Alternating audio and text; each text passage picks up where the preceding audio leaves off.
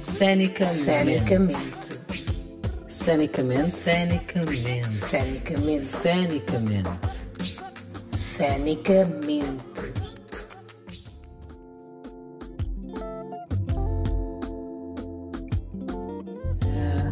Olá, eu sou a Anete Silva. Seja bem-vindo e bem-vinda ao segundo episódio do Cenicamente. Eu hoje queria e quero falar um pouco sobre processo criativo em espetáculos de dança. Falar sobre processo criativo é sempre um pouco uh, complicado, porque não existe um processo criativo, existem vários processos criativos e tudo depende exatamente do criador. Imagina, um processo criativo é muito como uma investigação, como um, um, projeto de uma monografia, quando nós estamos a, naquela fase do pré-projeto e tal, e temos de pensar o porquê, quando e como. É exatamente isso que temos de pensar. Então, o processo pode ser mais profundo e sim, muito, muito do que é o processo criativo depende uh, da inspiração, mas pronto, provavelmente a inspiração é 1% do que é o processo criativo e os outros 99% uh, são suor, tiro, porrada e bomba, como dizem os brasileiros.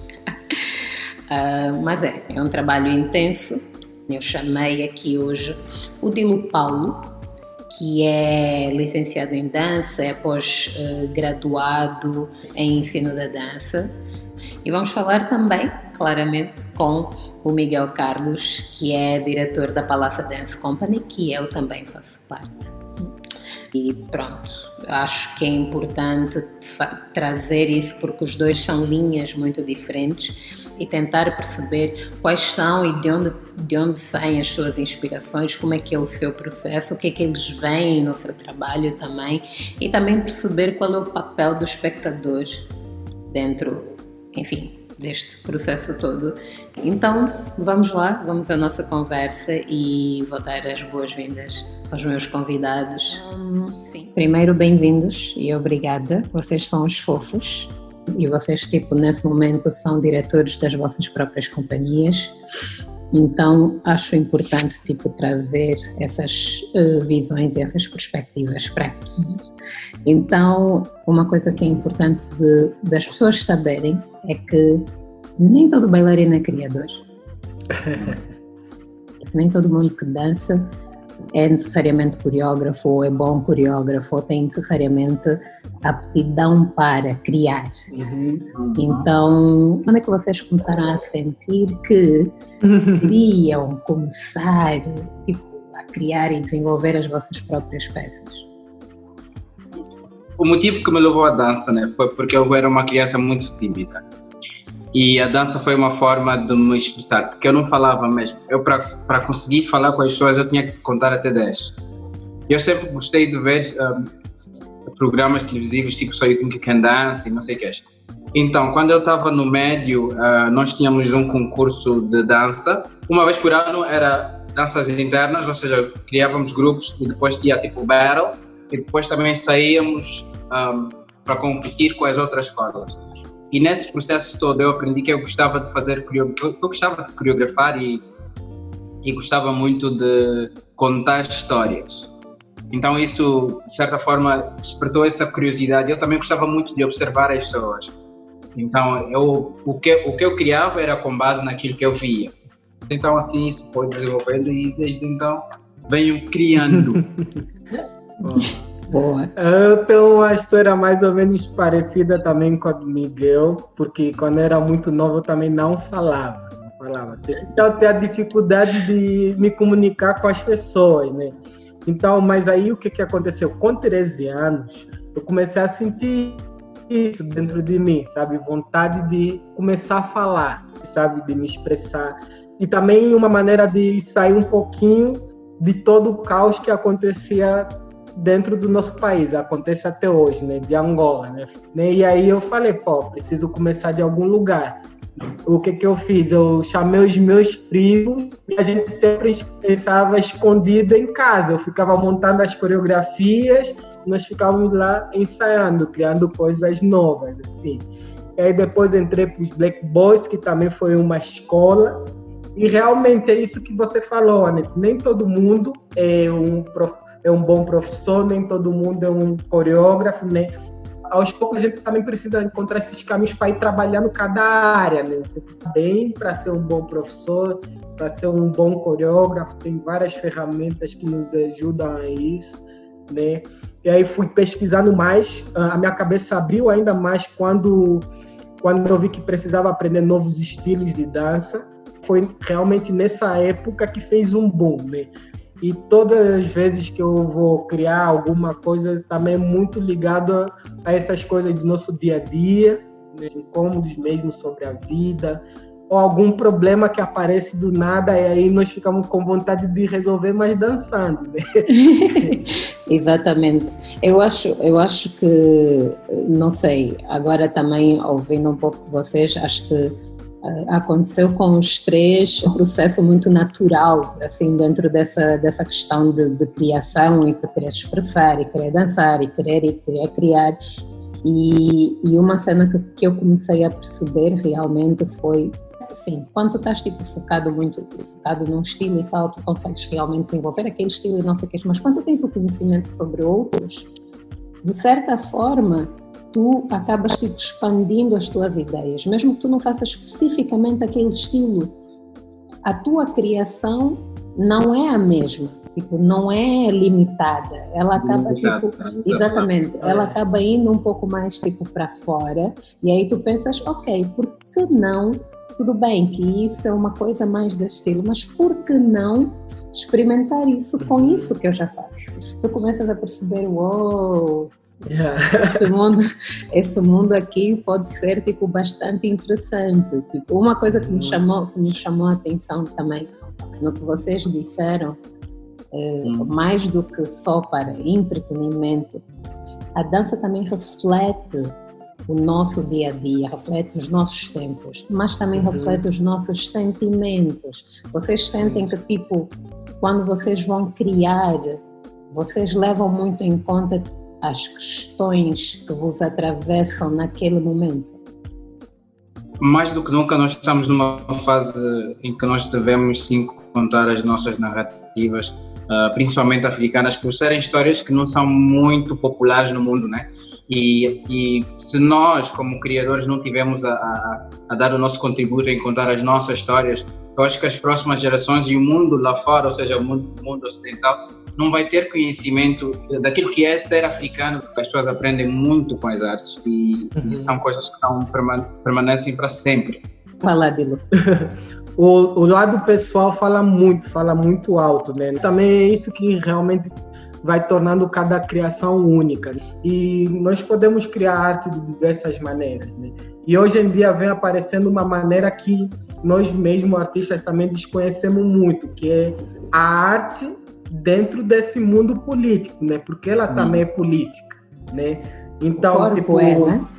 É, o corpo é político, só que agora é que a gente vai entendendo que realmente ele é político, né? Porque não nos falam isso aí a gente vai descobrindo outros campos de como utilizar essa arte, essa criação, esse poder de criação, né, esse chamado que cada um meio que recebe para poder começar a desenvolver coisas. E hoje em dia também eu sinto muito essa, uh, essa necessidade de ver na internet e pelo mundo mais conteúdo produzido por africanos. Eu sinto falta de ver mais. É, e não é eu, só. Eu, eu desculpa, e não é só em, em, em, matéria de tipo vídeos de pessoas e tal africanos, mas também material escrito e isso tudo. É, se, tu vais, isso. tu vais pesquisar alguma coisa, mesmo em relação a isso, né? Um, processo criativo, composição coreográfica, não, é muito difícil tu encontrares tipo material uh, de um um artista tipo africano e o processo criativo não é só é prático, ele é, ele é psicológico, ele é teórico, ele é teórico. o tempo inteiro. Antes, antes das coisas se tornarem práticas, tu, tu começas por uma preparação e a preparação é, é, é, é, o, é o surgimento do problema. Qual é a questão que hoje está tipo a me fazer vibrar e por que que essa questão surgiu e como é que essa questão vai passar para o corpo. Uhum. O porquê tem que ser uma coisa constante, Uhum. está nas nossas mentes. Porque esse movimento, porque isso tudo, eh, o porquê nos leva a, a ter um conhecimento maior sobre o assunto e depois quando ah, aplicamos esse assunto no corpo, ainda com esses porquês, isso leva, dá mais sentido à peça, dá mais sentido no enriquecimento É. da arte. Eu acho que por muita gente não utilizar né, esse porquê, é que nós acabamos enxergando muitas obras do jeito que tem sido apresentada, né?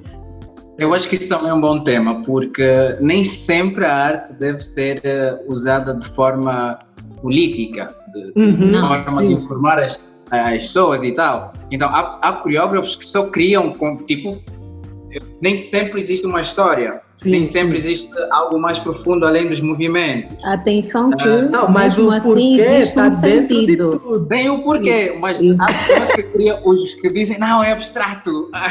Não, não, não. É que mesmo quando tu crias eh, desse jeito como tu explicaste, ainda existe uma motivação.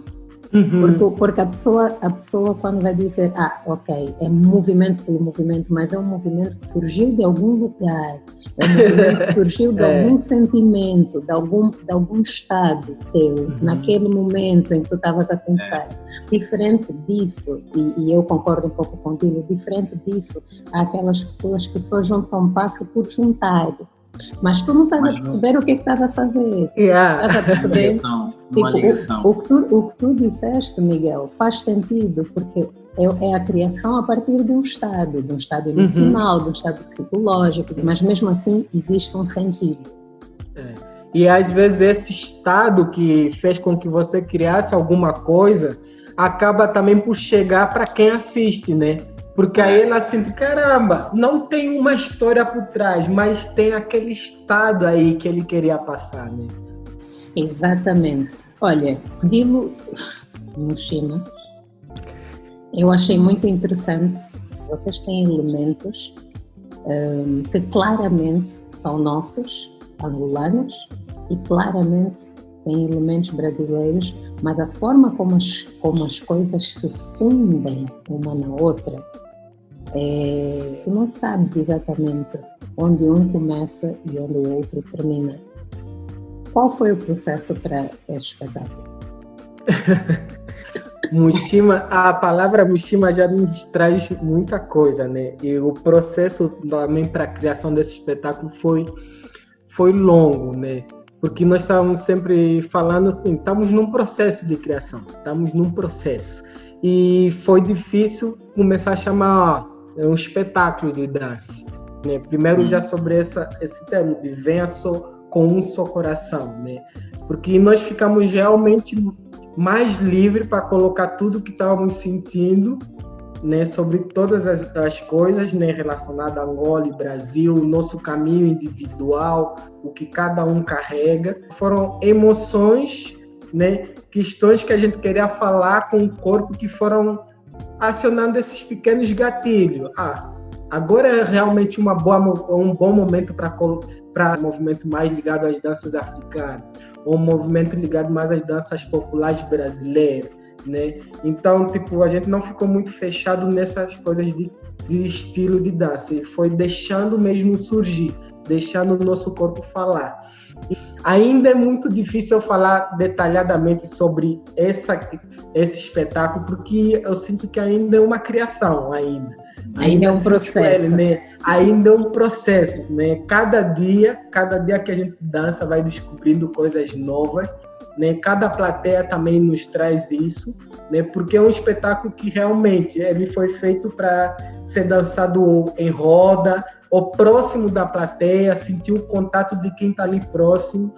Dá para ser dançado distante num palco italiano? Dá, dá, dá super. Mas esse contato com quem está do seu lado ali na plateia é muito importante para esse espetáculo, Mushima.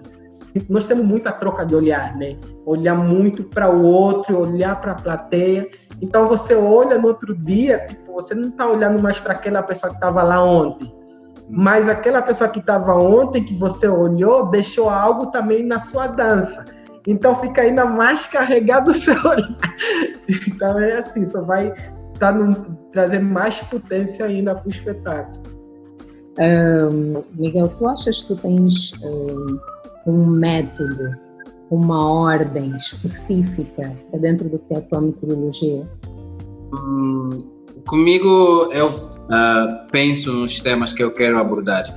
Gosto muito de pensar na emoção que o bailarino vai sentir e que o público e de forma quais são as formas que o público possa vir a receber essa informação.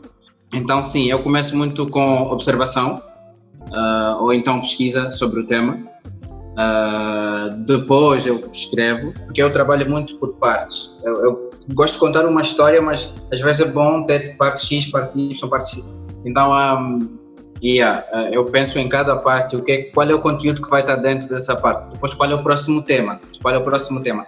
Assim sucessivamente, até chegar ao final. E para mim, o final é sempre a parte mais difícil, porque tu queres sempre terminar com uma, uma forma que vai deixar o teu público impactado com aquilo que eles viram. Gosto de histórias mesmo que as pessoas saem daí e entendem, não, isso foi isso, isso foi aquilo. Obviamente, a forma de entendimento, a forma que a pessoa vai receber cada coisa é diferente. Mas gostas de ser mais específico, né? mais objetivo. Exatamente, gosto de ser mais objetivo. Comigo é, é isso, é a base de, de, a leitura do público e a leitura do bailarino também, porque nem sempre que tu sentes tu consegues transmitir de forma exata para a pessoa que vai dançar. Até porque nós somos todos carregados de, de experiências diferentes. A forma como tu pensaste, por mais fiel que seja, não vai ser nunca igual quando chegar no corpo do outro e nem quando chegar na visão do público, porque o público também é, é, aquela cena do, do, do, espectador emancipado, porque hum. por mais objetivo que tu sejas, se ele quiser dar uma leitura diferente daquilo que tu apresentaste, é uma cena dele, está a ver? E ele tem esse direito, e é tipo, ok, a arte já não é tua, já está fora. Uhum. Né, assim, do modo geral, né? Tem artistas que gostam de trabalhar de uma maneira mais solta, né? Mas acho que ninguém escapa desse lugar de que o foco central chegue realmente. E ao mesmo tempo também nós artistas precisamos estar uh, tá consciente de que a pessoa também vai receber do jeito que ela quiser. Né? Tem uma pessoa que, eh, falando no espetáculo do Shima, nos mostrou um rio no momento que a gente não pensava em Rio. E hoje em dia a gente vê Rio ali, sabe? Ela nos trouxe essa sensação. Ela falava, pô, é muito lindo aquele momento que vocês fazem aquela movimentação e depois passam a mão no Rio. Caramba, ela viu o Rio ali. E agora eu danço e ali eu sempre vejo o rio, sabe? Eu não via o rio ali, mas ela, ela trouxe essa sensação para mim. Agora a gente faz essa movimentação e pensa em passar a mão no rio naquele momento. Ela trouxe isso para cena. Sabe? Então é isso. E, e até a se calhar influencia muito também. E se calhar deu mais sentido a, a, a própria, a própria cena uhum. tipo, do espetáculo. É, é. Olha, eu percebi também que, tipo, com o passar do tempo, eu comecei a me a ter como referências e a me inspirar muito em, em pessoas mesmo da nossa geração, assim. Hum. E depois tu começas a perceber que tu crias e tu tens tipo inputs ou inspirações a partir de qualquer coisa. Eu, eu, é. eu percebi, por exemplo, que tipo textos Tipo, uhum. você lê uma frase, um texto, você diz, uau, isso estava tipo uma história, uma coisa assim, tipo, uau. tipo, mas, eu já imagina. Eu estava lendo. Yeah, yeah, yeah. Tu eu estava lendo, lendo um livro e li uma frase e disse, pronto, está aqui mais um espetáculo, vamos. Eu estava a é. tomar banho, eu estava a tomar é. banho, eu disse, pronto, está aqui mais um espetáculo. Eu estava assistindo Frozen, mais um espetáculo. Não, não, não. E eu estava no outro dia a ler e a bater o pé no chão por causa de uma cãibra, mais um espetáculo.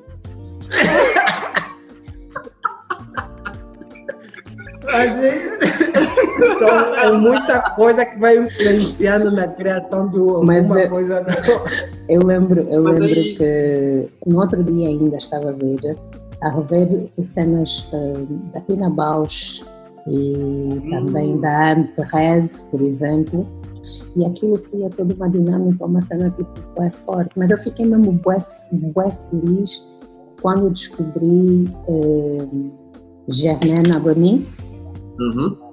Uh, quando eu descobri a Germaine Agoni, e eu fiquei muito feliz porque ela é exatamente tipo dessa época, tipo pessoas que revolucionaram o mundo contemporâneo, não sei o que, e tipo negra, africana. Tem uma escola sobre dança contemporânea africana ou dança africana contemporânea, enfim, isso ainda é uma discussão, porque é muito difícil achar e é muito difícil, por exemplo, agora para mim pensar num nome angolano, mas em termos de processo coreográfico, de trabalho Sim. coreográfico como referência, é muito difícil. É que uh, acho que isso acontece, né? Uh, em Angola tem muitos artistas bons, mas ainda não chegamos nesse lugar, nessa potência que existe nesses artistas de fora, sabe? porque eles sabem por que eles criam todos os dias. Não que os angolanos não saibam. Todo o contexto do país influencia muito nisso, né?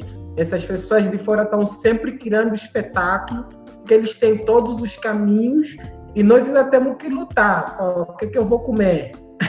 Então, é. antes de você começar a coreografar, você ainda tem que pensar, pô, tenho que alimentar o filho, tenho que comer, tenho que não sei o quê. Então, você não, não abre espaço para criar, né? Porque a potência ela já tem, só falta cada vez mais a gente ir se estruturando. Né? Yeah. Mas antes de você começar a fazer qualquer coisa, tem que pensar, como é que eu vou pagar o táxi para chegar no ensaio? É muito trabalho, né? As pessoas não podem querer uma coisa de um dia para o outro, né? Porque tem Sim. isso também.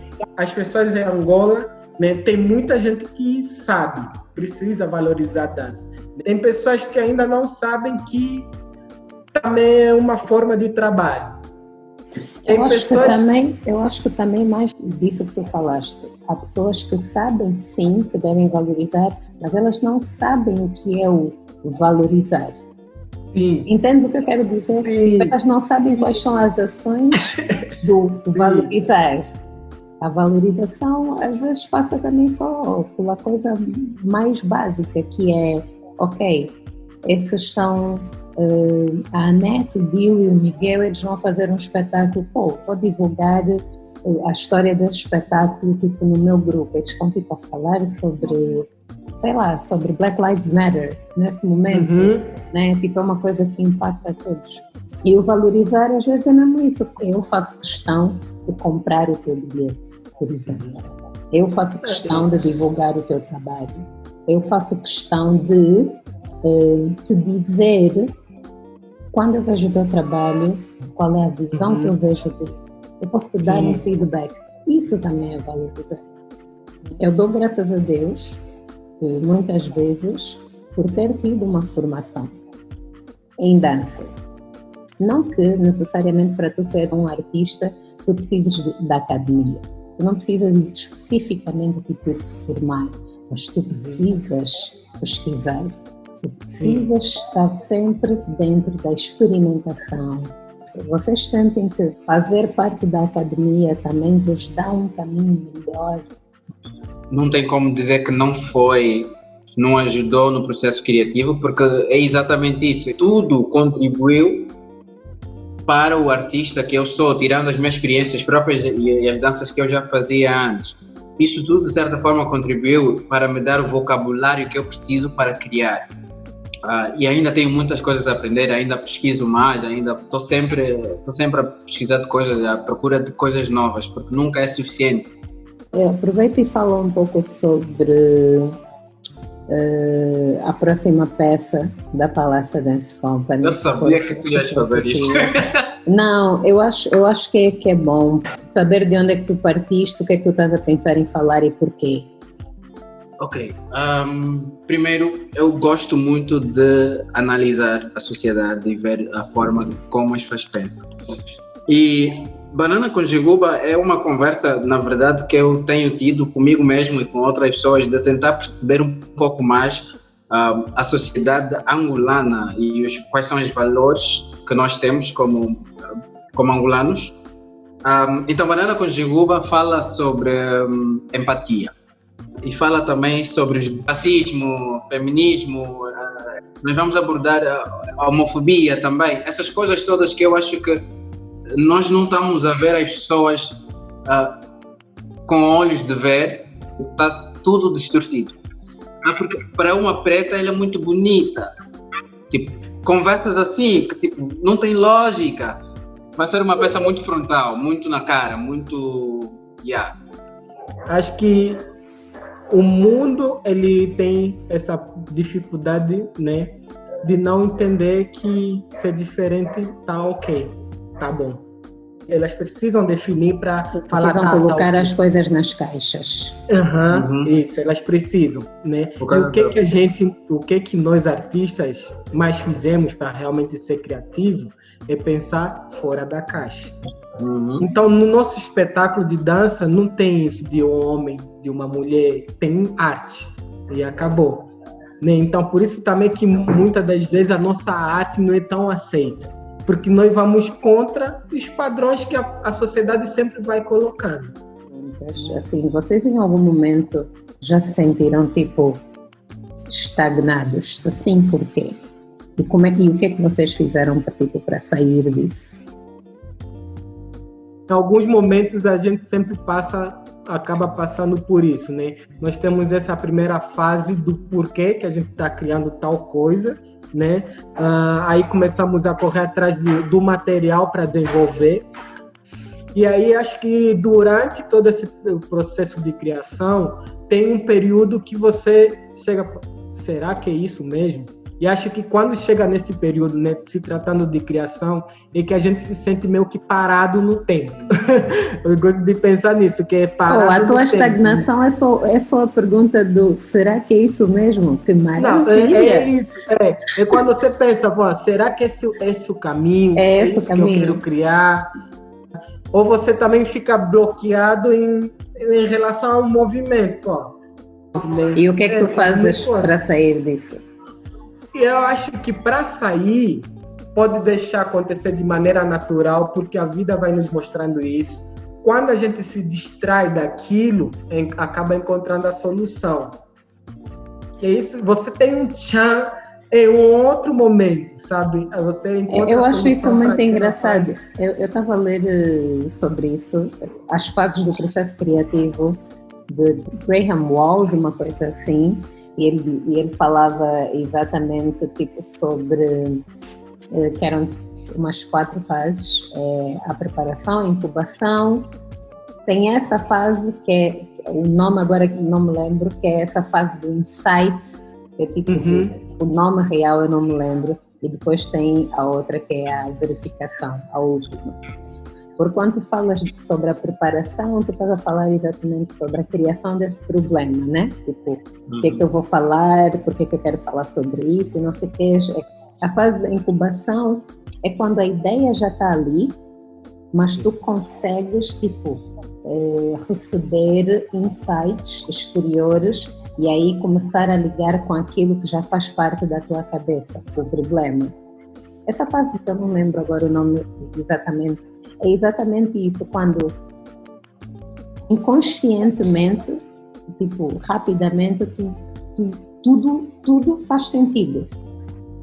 No insight é tipo, "Oh, uau, é tipo, Achou? isso, isso aqui, isso com isso, isso, e essa música linkada nessa e tal, isso entra bem, e que faz, e que não sei o que, isso tudo tipo linka e tal. E a fase da verificação é aquela que tu vais pôr as coisas realmente no palco, experimentar aquilo e verificar se aquilo funciona. E se Uhum. funcionar, tudo bem.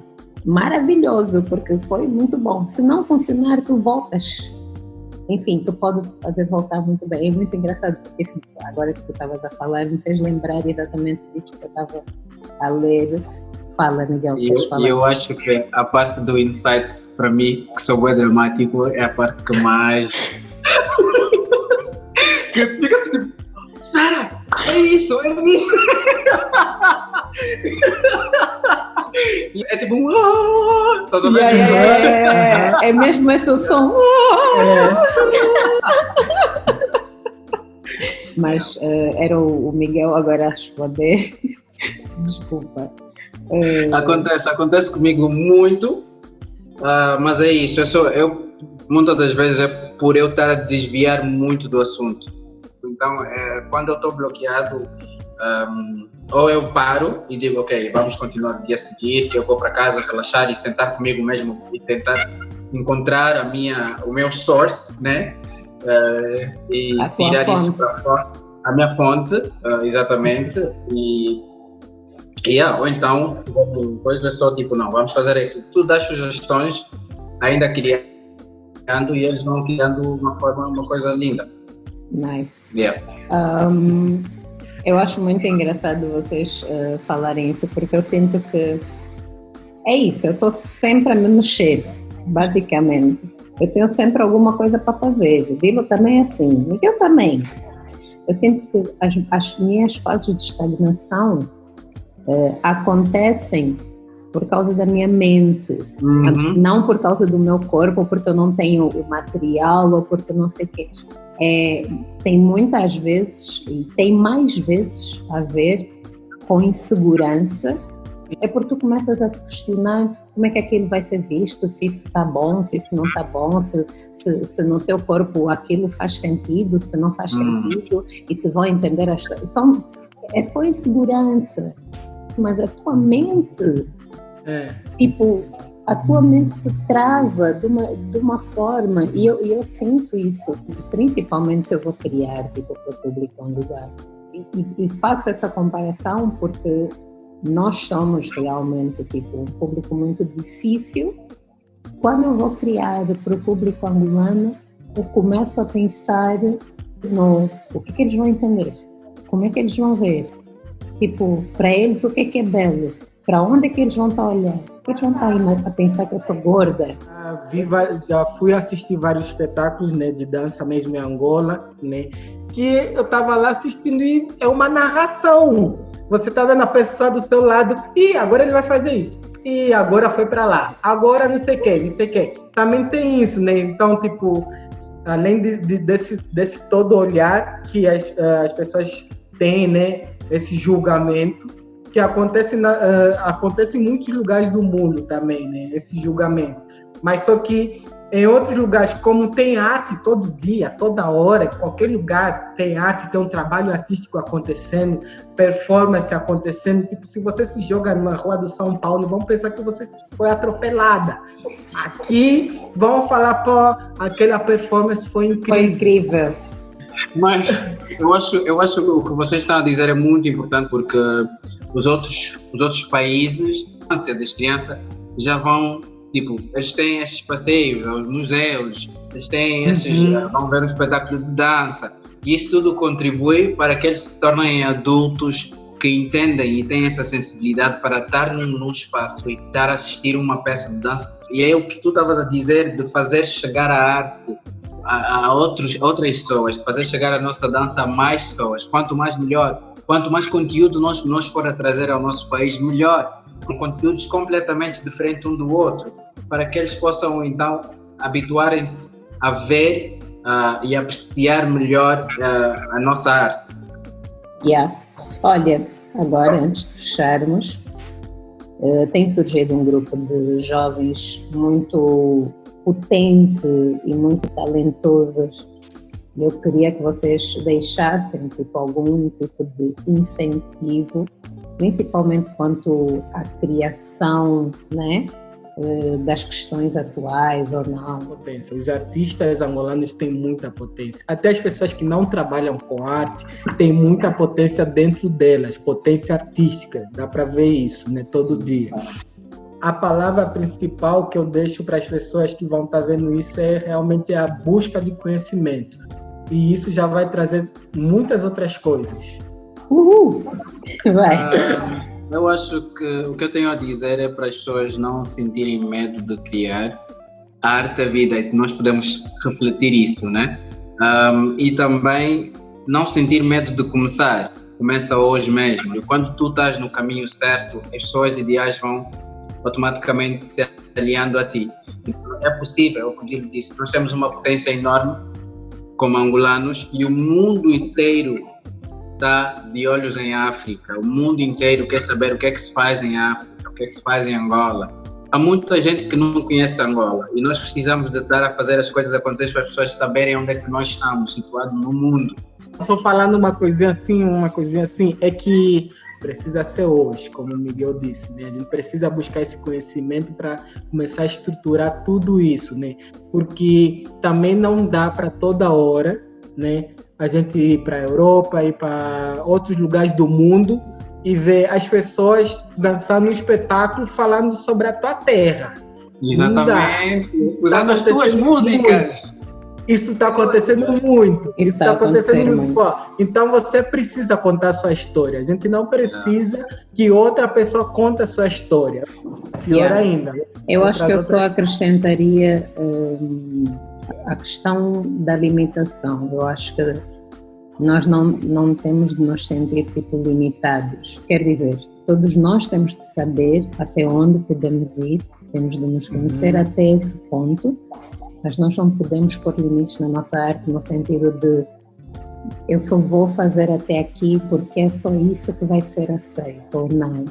Eu acho que eu acho que as pessoas têm de acreditar mais e serem mais gratas. O sentimento de gratidão faz com que tu mais facilmente tipo, aceites aquilo que és, aceites aquilo que tens, principalmente em relação à tua arte, e mais facilmente tu vais mostrar isso ao mundo.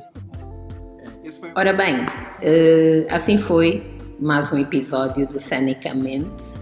Tu já sabes que em formato podcast nós estamos, ou eu estou nas principais plataformas digitais, então podes procurar-me no Spotify, no Deezer, Google Podcasts, um, Radio Public, Pocket Cast, Anchor, SoundCloud, pois, e no SoundCloud claramente eh, tem um linkzinho assim no, no seu lado direito, caso queiras fazer e possas fazer alguma contribuição, podes seguir-me em qualquer uma dessas plataformas e claramente o teu comentário vai ser muito benéfico para saber também se estamos no bom caminho ou não, ok?